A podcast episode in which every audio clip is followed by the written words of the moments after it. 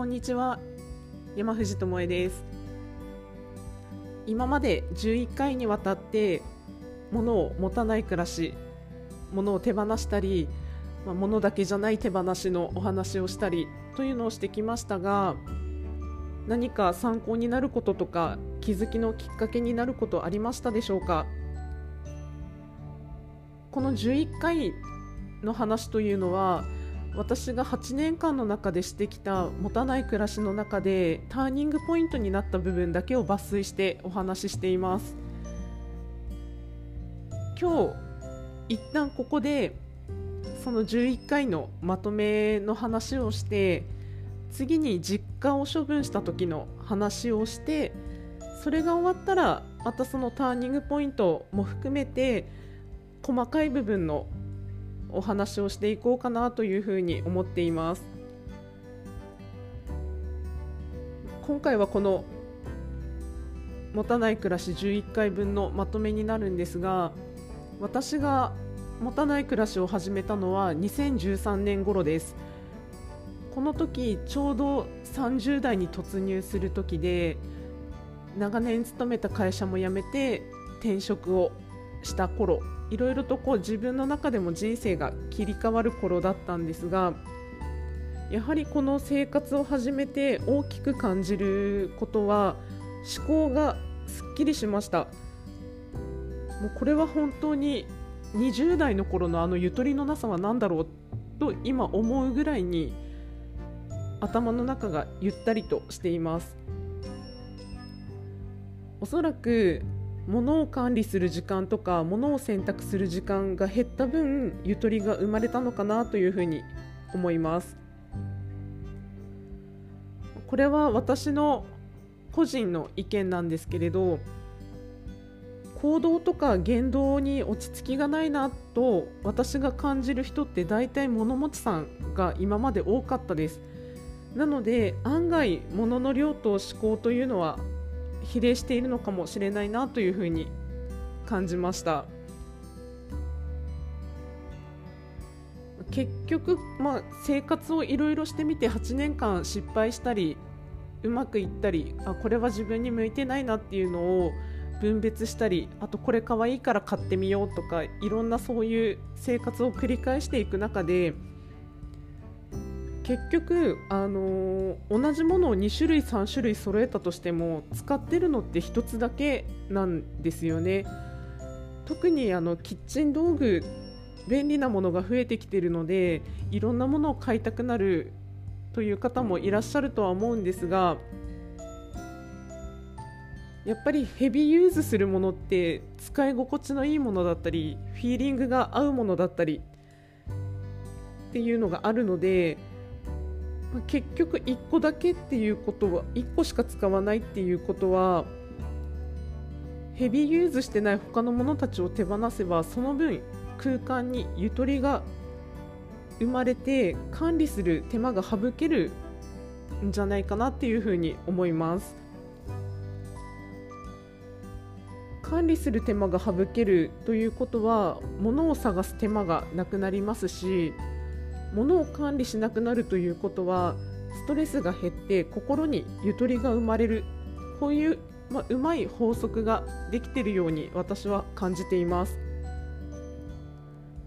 ただ一つ気をつけたい部分としては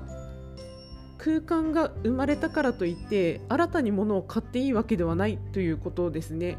これは例えば一つ手放したから家具,、うん、家具を例に出すと一つタンスを処分したから小さな引き出し買おうとかそういうのって持たない暮らしとは言わないと思うんですよね。この持たない暮らしというのは私の中では物を持たずにいかに生活を楽しむかという部分が大事になってくると思っています。なのでもしこの話を聞いていて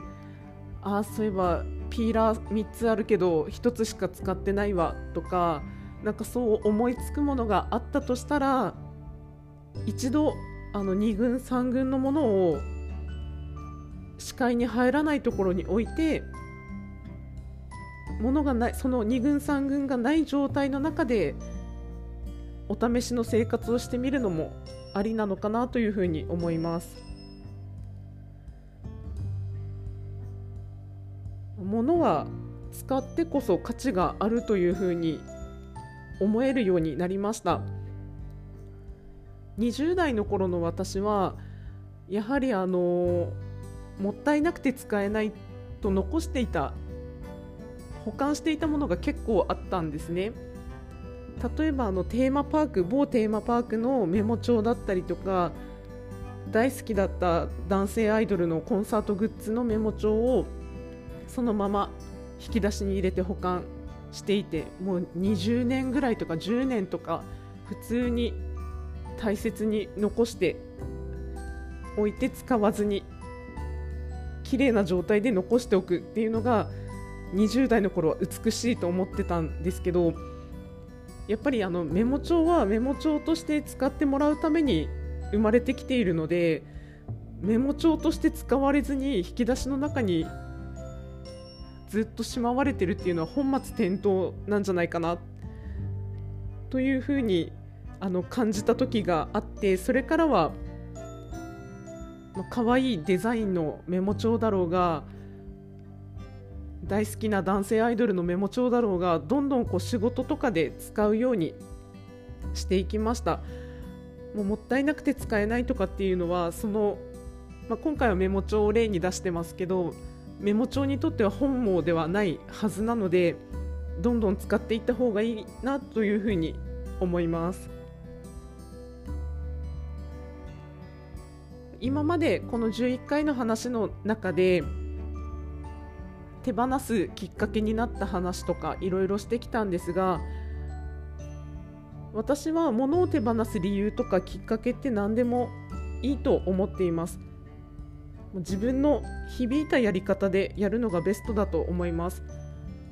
この話を聞いてきっかけになって取り組むのも全然いいですし何か違うきっかけがあって手放そうっていうのも全然ありだと思いますし捨てないっていう選択も私はありだと思ってます。案外手放してみると自分がなぜそのものに執着していたのかがわからないな。なんでこんなに執着してたんだろうと案外思うかもしれません。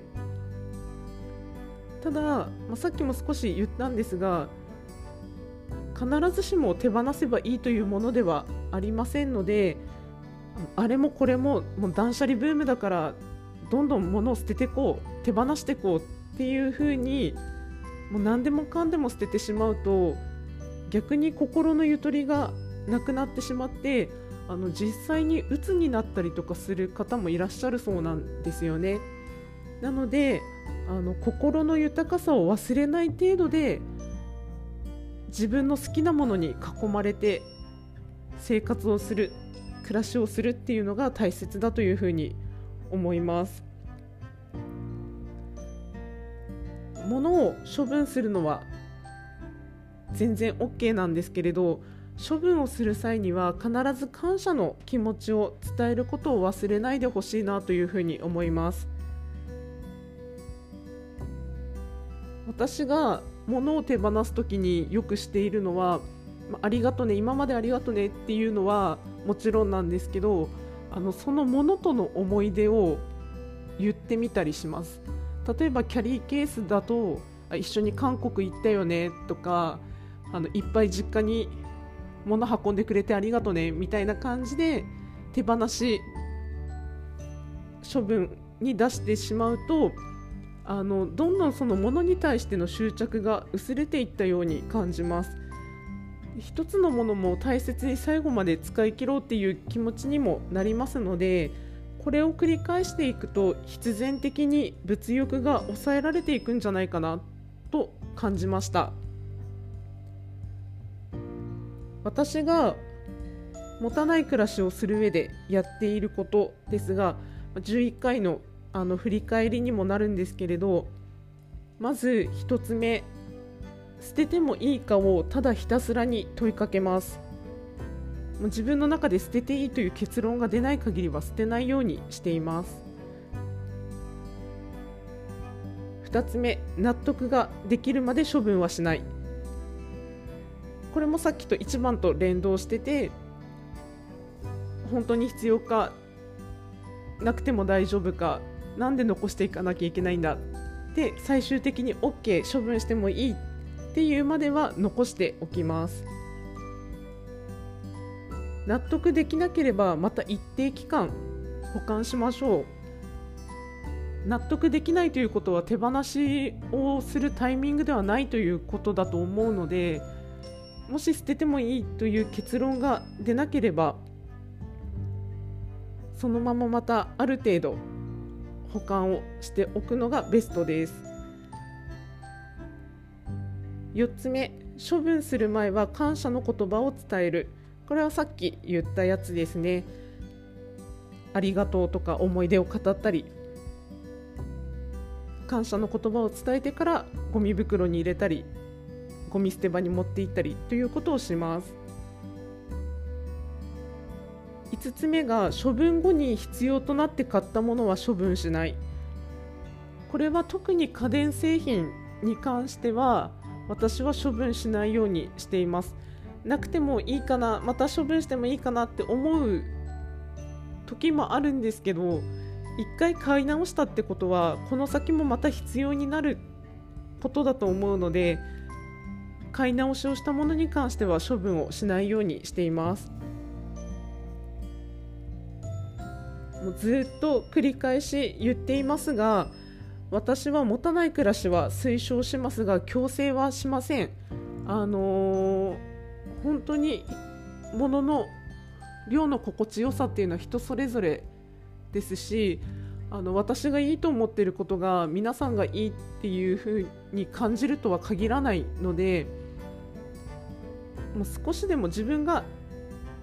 気持ちいい量の荷物を持っているならさわさわしないのであれば全然どういう生活をしてもいいというふうに思っています。もしこの私の話を聞いてスイッチが入ったならすごく嬉しいことなんですがあの絶対に一気にやることはやめてください。あの一気にやると本当にうつ病になったりとかあの虚無感に苛まれてちょっと心が病んでしまうとかあの実際にある話なのであの少しずつ少しずつ問いかけを何回もしながら物を手放すっていうことをしていく方がいいかなというふうに思います。どんどんそれを少しずつ繰り返していくと自分の気持ちがすっきりしたりとか居心地が良くなったりとかあとは心がざわざわしないっていう時がきっと来るのでその荷物の量っていうのは全員が違う量だと思うんですよね。私がさわさわしない量と例えば A さんがさわさわしない量と P さんがさわさわしない量っていう荷物の量っていうのは絶対に違うので自分が心地いいと思う荷物の量にすれば全然 OK かなというふうに思います。何かこの話がきっかけで持たない暮らしライフが送れれ送れるようになれればいいなと